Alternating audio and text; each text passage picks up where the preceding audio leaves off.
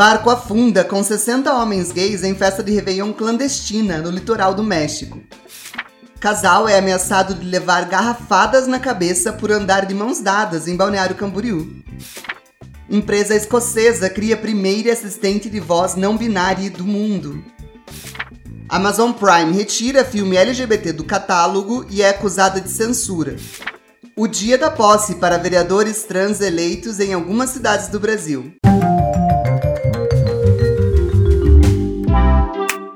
Oi, tudo gay? Aqui do outro lado, quem tá conversando com você é o Dan Bonfim. E comigo tudo gay, como sempre, né?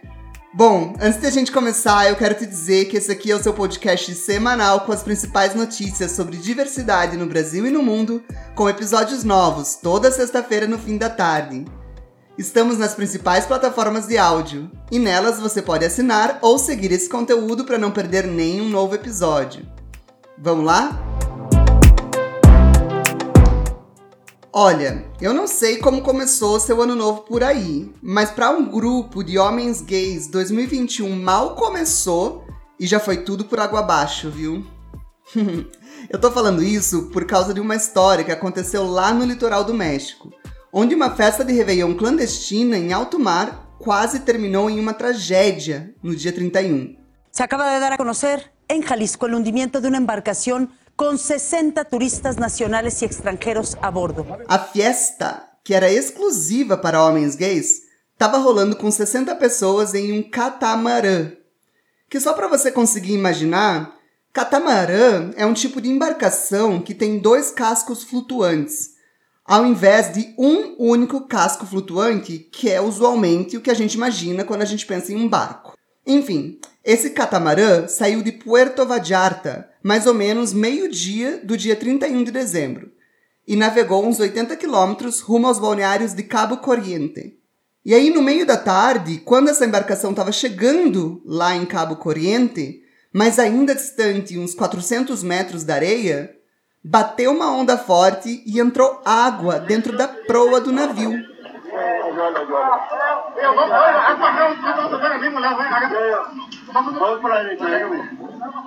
A água acabou passando por uma escotilha que estava estragada. Aí essa água começou a inundar e acabou atingindo o um motor, e o barco começou a afundar.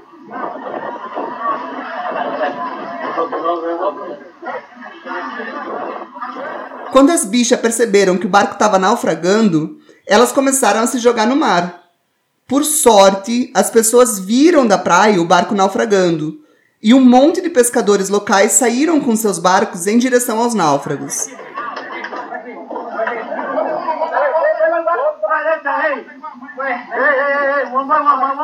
Felizmente, todos tiveram tempo de vestir colete salva-vidas antes de pular, e todos foram resgatados em segurança. Esse evento Epic Fail foi organizado pelo empresário do circuito gay mexicano Jeffrey Senker, de uma empresa que organiza cruzeiros gays e tours pelo litoral mexicano. E ainda durante a venda dos ingressos online, que custaram cerca de 800 reais por pessoa, o empresário já havia recebido dezenas de críticas pelas redes sociais por insistir na realização da festa.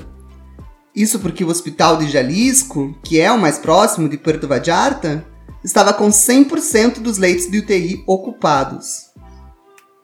No dia 31 mesmo, vários vídeos e fotos do barco naufragando e das bichas tentando salvar suas vidas começaram a circular na internet. E como você deve imaginar, não demorou muito para os memes começarem a aparecer. Houve quem chamasse o acontecimento de Gaitanic. é, mas como você também deve imaginar, não demorou muito para que as piadas e brincadeiras se transformassem em discursos de ódio, né? Os comentários mais pesados falavam que esses homens gays mereciam ter morrido, já que estavam fazendo orgia e aglomeração em tempos de pandemia. Eu, particularmente, acho bem curioso como a pessoa que escreve esse tipo de comentário parece que está preocupada com as vidas perdidas pela pandemia, mas ao mesmo tempo está desejando a perda de vidas por outros motivos. Hum, curioso. A reação nas mídias sociais a esse evento foi principalmente alimentada por uma conta no Instagram com mais de 88 mil seguidores chamada Gays Over Covid. Desde o início da pandemia, essa conta posta fotos de festas gays ou até mesmo encontros menores entre amigos, incluindo às vezes até informações pessoais dos envolvidos. O proprietário da página é anônimo.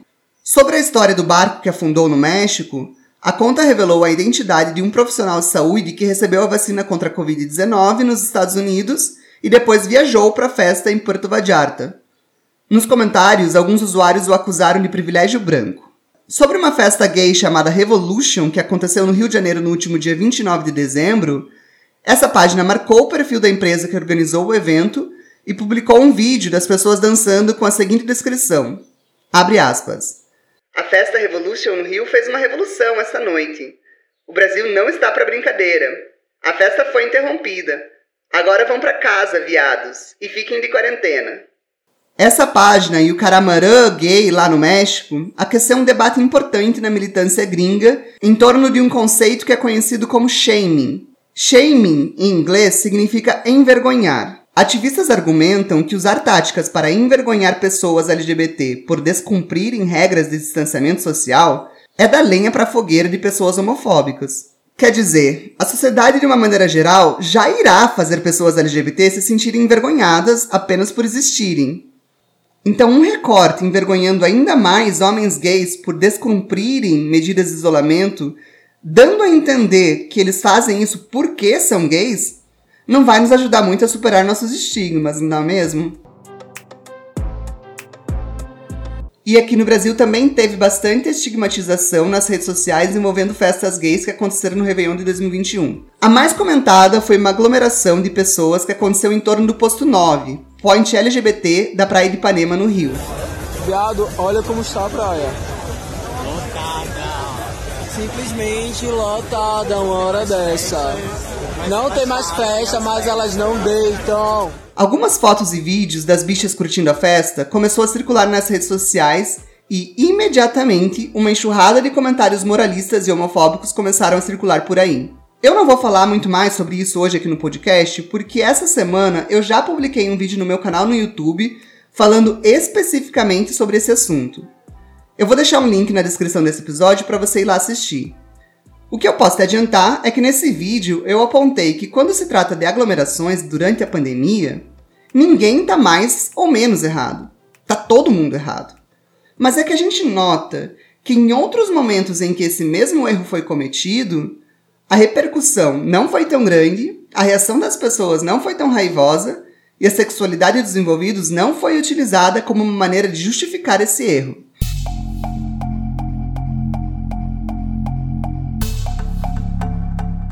E agora a gente vai continuar falando de homofobia, mas lá na outra ponta. Quando a homofobia estrutural se manifesta em violência física. Esse caso que eu vou te contar agora aconteceu também no Réveillon de 2021, mas lá em Balneário Camboriú. É, na verdade, a gente estava na praia ali e aí começou, a polícia começou a dispensar o pessoal que estava na areia da praia justamente por conta do, da aglomeração, né? Uhum. E aí a polícia começou, aí as pessoas começaram a se revoltar com a polícia, jogar garrafas e etc. E aí no meio disso tudo a gente viu que a situação ali com a polícia estava ficando um pouco agressiva e a gente sentiu na primeira rua, sentido ali para subir, que a gente encontrou. Esse que você está ouvindo é uma das vítimas, Bruno Cardoso. Ele tem 22 anos e trabalha com marketing. É, e nós estávamos de mão dadas, como a gente sempre faz, tipo, trocando carinho tal, normal, como qualquer casal. E esse que você está ouvindo agora é o namorado do Bruno, Leonardo Tamanini, estudante de educação física de 23 anos. Os dois moram em Curitiba. Até que eu ouvi esse cara falando: Ah, se eu quebro uma garrafa na cabeça. E daí, naquele momento, tipo, tanto de coisa que acontece, eu só virei para ele e perguntei: O que, que você disse? Foi daí que ele parece que explodiu, que daí ele veio para cima dele, é isso mesmo, quebro, aí se eu quebro uma garrafa na cabeça, daí que ele veio para cima. Bruno Cardoso. E aí foi quando, na mesma hora que eu vi que ele levantou, que ele questionou na cadeira e levantou, eu já liguei o celular na mesma hora e comecei a filmar. Na cabeça por quê, meu amigo? Por que, que você falou garrafada na cabeça? Faz um vídeo aqui. Faz um vídeo aqui. Meu pai é juiz, ele é juiz, a Melissa é advogada. Muriel, O que você está ouvindo agora é um trecho desse vídeo gravado pelo próprio Bruno e que circulou na internet essa semana. Você mora aqui? Eu também. Mas por que, que tá xingando a gente? A gente tá fazendo na cabeça. Gente, olha, eu tô vendo. Meu Deus, gente! Sai fora. Cusão do cara, seu lado machado. O que que a gente fez? Por que a O que que a gente fez? Pelo amor de Deus. A cabeça é chapada, cara. Mas o que que a gente fez pra você que tá comentando com a gente? Sai fora, seu bunda mole. Tá, vai, na tua cara. O que que a gente... Não vai lá O casal me contou também que a garrafada só não aconteceu porque uma das amigas que estavam com ele pediu ajuda a um grupo de pessoas que estavam passando. Não, para de te olha quanto cara. Olha quanto cara. Vai, seus bosta! Logo depois, passaram-se um minuto, pelo que eu soube, né, os meus amigos que foram para frente pediram ajuda de, de um grupo de rapazes que estava mais para trás, e aí a gente só viu esses sete, oito rapazes chegando e eles saindo correndo por conta desses rapazes. E aí teve um momento em que eles voltaram e esses rapazes começaram a ter um diálogo com eles. E aí um dos rapazes não se deu por convencido da desculpa deles e, e aí começaram a correr atrás deles de novo. E aí a gente foi embora, assim. A gente falou, bem, agora ele já, já deu um, um corridão. Depois do ataque homofóbico, e depois de uma noite inteira acordados, eles decidiram acionar uma rede de contatos para tentar identificar os agressores. E aí a gente teve essa repercussão do, do caso, e eu falei, bem, errado a gente não está. As pessoas viram, né? Se solidarizaram. E aí eu disse assim: bom, então vamos fazer isso mesmo. Vamos primeiro tentar identificar, acionar, acionar a imprensa, aproveitar esse acolhimento para identificar esse agressor e aí conseguindo expor a imagem dele e, e, e identificá-lo, aí a gente consegue fazer um boletim de ocorrência, mas que não fique tão vago, né? Deu certo. Eles conseguiram identificar um deles. Eles já tinham feito o boletim de ocorrência online, então o Bruno foi sozinho mesmo para a Delegacia de Polícia Civil de Balneário Camboriú no dia seguinte, só para anexar as provas ao boletim de ocorrência e apontar o agressor pelo nome e sobrenome. Isso estimula o processo acusatório, porque quando você consegue apontar a identidade do agressor, há mais caminhos para a investigação policial. Lá na delegacia, ele ouviu do agente de polícia que prestou o atendimento, Alessandro Chapinski, que o acusado já tinha passagens pela polícia. O caso, por fim, foi registrado como ameaça e injúria qualificada por preconceito. Injúria qualificada por preconceito é crime de ação pública condicionada. Isso significa que quando essa denúncia é feita, a vítima protocola junto um pedido por representação. Aí, se o inquérito policial concluir que houve crime, os agressores serão indiciados e a polícia mesmo vai encaminhar esse processo para o Ministério Público. Se o MP entender que tem elementos suficientes para oferecer a denúncia, aí sim o processo segue adiante na esfera criminal, em busca da condenação. Ou seja, injúria qualificada por preconceito é um tipo de crime em que basta que a vítima faça o boletim de ocorrência para que o processo penal se inicie. Os meninos não precisam necessariamente de um advogado, pois quem vai acusar o agressor é o próprio Estado, porque injúria qualificada por preconceito não é um crime contra eles, é um crime contra todos nós, é um crime contra o Estado. A pena para injúria qualificada por preconceito varia de 1 a 3 anos mais multa. Por outro lado, caso desejem, eles também podem buscar justiça pela esfera civil, através da representação particular de um advogado a ser contratado por eles. Na esfera civil, no entanto, o castigo é exclusivamente indenizatório. Se condenado, o acusado teria que pagar às vítimas uma quantia em dinheiro a ser determinada pelo juiz. Como faz parte da minha prática profissional, eu procurei esse acusado e tentei falar com ele para ver a versão deles dos fatos. Mas infelizmente eu não consegui contato com ele e também não consegui identificar o outro agressor. Mas eu, eu decidi levar essa tamanha pro, proporção para esse caso quando eu vi que ele estava viralizando esse vídeo nos canais de comunicação ontem, justamente para dar voz às pessoas que passam por isso diariamente e para as pessoas do meio LGBT também se conscientizarem de que quando ocorrer com elas, elas devem dar a cara a tapa, elas devem fazer e procurarem os direitos e para que cada vez isso ocorra cada vez menos, né? Bom, não cabe aqui no podcast a entrevista completa que eu fiz com o casal. Então eu vou passar o link para você assistir na íntegra a nossa conversa lá na minha newsletter mensal. Para assinar e receber, é só clicar no link da descrição desse episódio.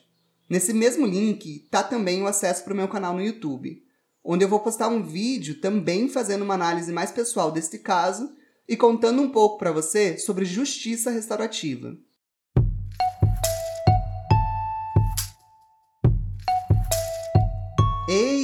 Eu não sei se você ouviu o último Tudo Gay.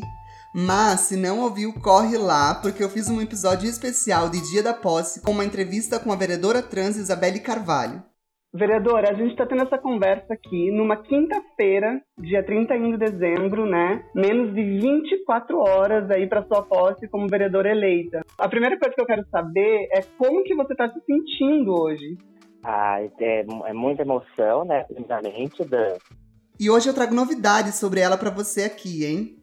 Porque além de ter sido a primeira vereadora eleita em Limeira, a Isa, sim, tô fazendo a íntima já, me sentindo amiga. a Isa foi também a primeira mulher trans a concorrer pela presidência da Câmara de Limeira. E eu tô lembrando você desse assunto porque hoje eu quero falar um pouco mais sobre como foi o dia da posse para alguns outros vereadores trans eleitos em 2020. Agora nós vamos convidar a vereadora Érica Hilton para uh, ocupar a tribuna e para começar, eu vou dar play em um trechinho do discurso de posse da nossa campeã nacional, a travesti Érica Hilton, do PSOL, Partido Socialismo e Liberdade. É travesti transexual eleita para esta casa nominalmente, não sozinha, porque temos a companheira do Quilombo Periférico e também a companheira da bancada feminista. Acho fundamental que o PSOL e que nós nos coloquemos como oposição para fazermos desta casa um lugar que atenda e dialogue com as necessidades reais das pessoas. Érica foi a mulher mais votada no Brasil em 2020 e vai compor a Câmara dos Vereadores da maior cidade da América Latina, pelo menos até 2024 a ocupar este lugar também exemplifica porque o Brasil é o primeiro país do mundo que mais mata mulheres trans e travesti, porque a população LGBTQIA+, é tratada como menos gente, como menos humana na cidade de São Paulo. Arrasou, né, viada? E quem também disse sim a São Paulo foi o vereador Tami Gretchen, do PL, Partido Liberal.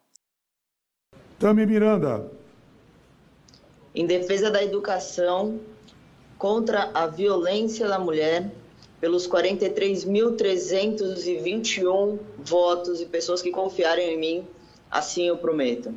Em Itabaiana, no Sergipe, a vereadora Paulinha da Saúde postou uma foto no Instagram toda gatona ao lado do filho no dia da posse e escreveu: Na noite de ontem fui devidamente empossada para o cargo de vereadora por Itabaiana sempre ao lado de um dos meus maiores parceiros, o meu filho. Eu agradeço a cada itabaianense que escolheu nas urnas me dar a chance de lutar, a chance de falar e de ser as suas vozes. Pode contar comigo, Itabaiana, a voz forte da mulher. Hashtag gratidão. Paulinha se elegeu pelo MDB, Movimento Democrático Brasileiro. Lá em Lapa, no interior do Paraná, a professora Brenda Ferrari postou uma foto no Facebook no momento do juramento de vereadores e disse assim: A meta agora é trabalhar pela população, pela democracia, pela justiça social e com fé em Deus. E assim cumprir o compromisso e assim cumprir o compromisso firmado com cada município. Deus abençoe nosso mandato. Amém. O partido dela é o PV. Dos vereadores trans que eu pesquisei, só teve vexame mesmo lá em Belo Horizonte. Isso porque o vereador Wesley Autoescola, do PROS, Partido Republicano da Ordem Social, parabenizou a professora Marli, do Progressistas, como a mulher mais bem votada na cidade. A menção foi um ataque transfóbico passivo-agressivo contra a vereadora Duda Salaberti, que não só foi a mulher mais bem votada em 2020, como foi a vereadora mais bem votada na história de BH. Duda é professora e se identifica como mulher trans. No seu discurso, ela optou por não dar corda para a provocação que recebeu, ou pelo menos não diretamente. Olha o que ela disse. Pela primeira vez nessa cidade, uma mulher travesti transexual é eleita. Estamos fazendo história, sendo a vereadora e professora mais votada na história desse município. Espero que essa casa não volte a figurar nos jornais, nas páginas policiais, porque transfobia é crime e um crime inafiançável. Espero que nenhum vereador saia dessa casa preso por racismo ou transfobia. Como cristã, como evangélica, me coloco também a serviço da bancada cristã, para a gente fazer um exercício daquilo que Cristo nos ensinou, que é o respeito e o amor, e não o ódio, a intolerância e o crime. Duda decidiu não prestar queixa à polícia, dizendo que acha que o momento é oportuno para que as pessoas reflitam sobre suas falas. Só as maravilhosas fazem assim, né?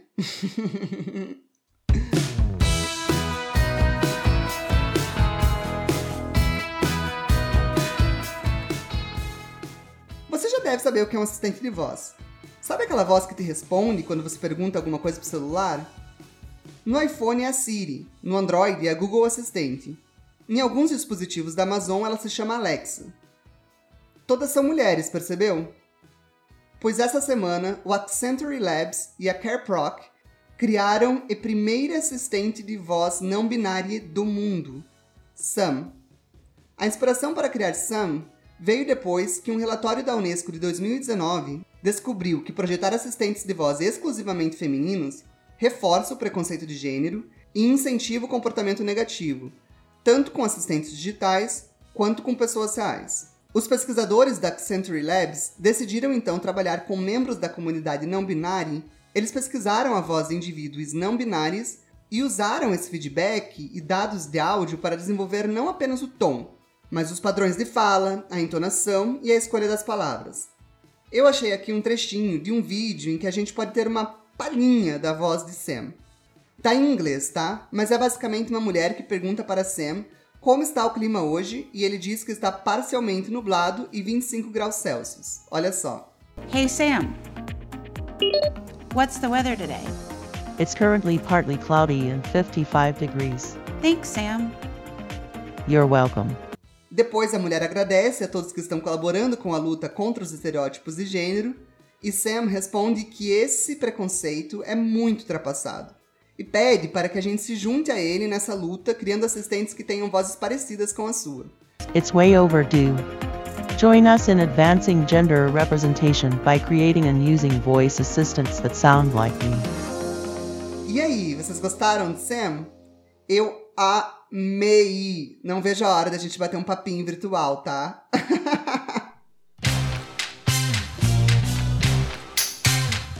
vamos terminar hoje falando um pouquinho sobre cineminha pras gays. Chegou nos cinemas brasileiros e na plataforma de, stream... de streaming. e na plataforma de streaming independente, cinema virtual, o filme O Advogado. What's happened, Marius? My father died a week ago. O filme lituano conta a história de Marius, um advogado que vive uma vida de festas e luxúrias até que a morte inesperada de seu pai altera sua rota. Esse luto vira paixão quando Marius conhece Ali, um refugiado da Síria que trabalha como stripper virtual e enfrenta dificuldades para permanecer no país. steal from him or lie to him? No, I never did. Except lying. What do you feel? I feel like you should be here with me. O valor do ingresso para assistir em casa é parecido com o que você pagaria para ver um filme que acabou de estrear no cinema. A diferença é que você assiste em casa e com quantas pessoas quiser. O filme está disponível na plataforma de streaming Cinema Virtual, que tem colaborado para incluir filmes de representatividade no seu catálogo. Atitude muito diferente da gigante Amazon Prime, que deu um step back na luta pela diversidade ao banir um filme chileno chamado O Príncipe de sua plataforma na semana passada.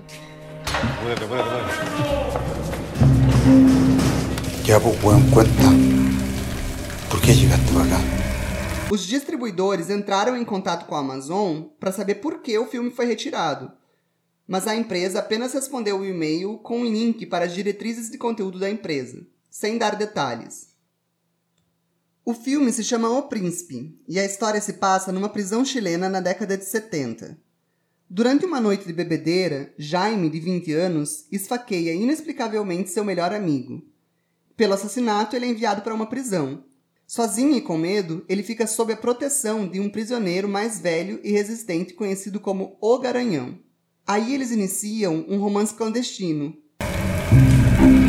Me gusta tu sonrisa. ¿Te cuento segredo? Ya. Esta sonrisa me la roba. O filme aborda a exploração afetiva dentro da agressão masculina, lealdades conflitantes e desejos sexuais reprimidos. Ojalá aprender a tocarla luego. ¿Por qué? Porque cuando uno aprende a tocar un instrumento no está nunca más solo. Mal. o filme ganhou o Queer Lion, prêmio destinado a longas LGBT, no Festival de Cinema de Veneza em 2019. Pois é, eu também agora fiquei morta de curiosidade para ver esse filme, né? Mas calma. Apesar de você, o filme continua disponível na Google Play, Apple TV e BFI Player. Vocês já sabem que antes de ir embora eu dedico aqui essa folguinha no fim do podcast para agradecer ao carinho que eu recebo de vocês pelas redes sociais. Através do meu canal no YouTube, o Bruno Henrique me parabenizou pela entrevista com a vereadora Isabelle Carvalho. Disse que as perguntas foram super interessantes e que ele ficou com um sentimento de esperança e de um futuro melhor depois de ouvir o episódio. A Ingrid B disse que ficou feliz quando viu que eu apareci no feed dela e que não pensou duas vezes em, e que não pensou duas vezes em ir ver meus vídeos e ouvir o podcast. O Léo Meneguso me mandou um direct no Instagram para agradecer pelo meu trabalho, que ele disse que tá maravilhoso aqui no podcast e ele tá amando escutar. Muito obrigado! Muito obrigado também para quem republica e ajuda a espalhar meu conteúdo na internet. Estácio Manuel Neto, Rodrigo Luciano, Bárbara Gondim e Caio César. Esse apoio é muito importante para mim porque significa que eu não estou sozinho e que uma rede de pessoas incríveis que apoiam meu propósito de vida estão comigo. De novo, muito obrigado.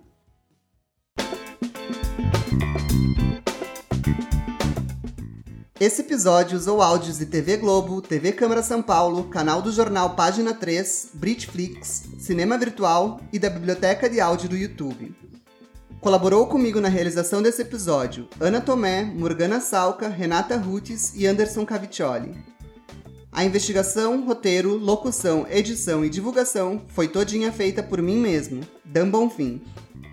Para fazer comentários, críticas ou sugestões, eu estou em todas as redes sociais como Dan Bonfim. E não esquece, Dan é com dois N's, tá?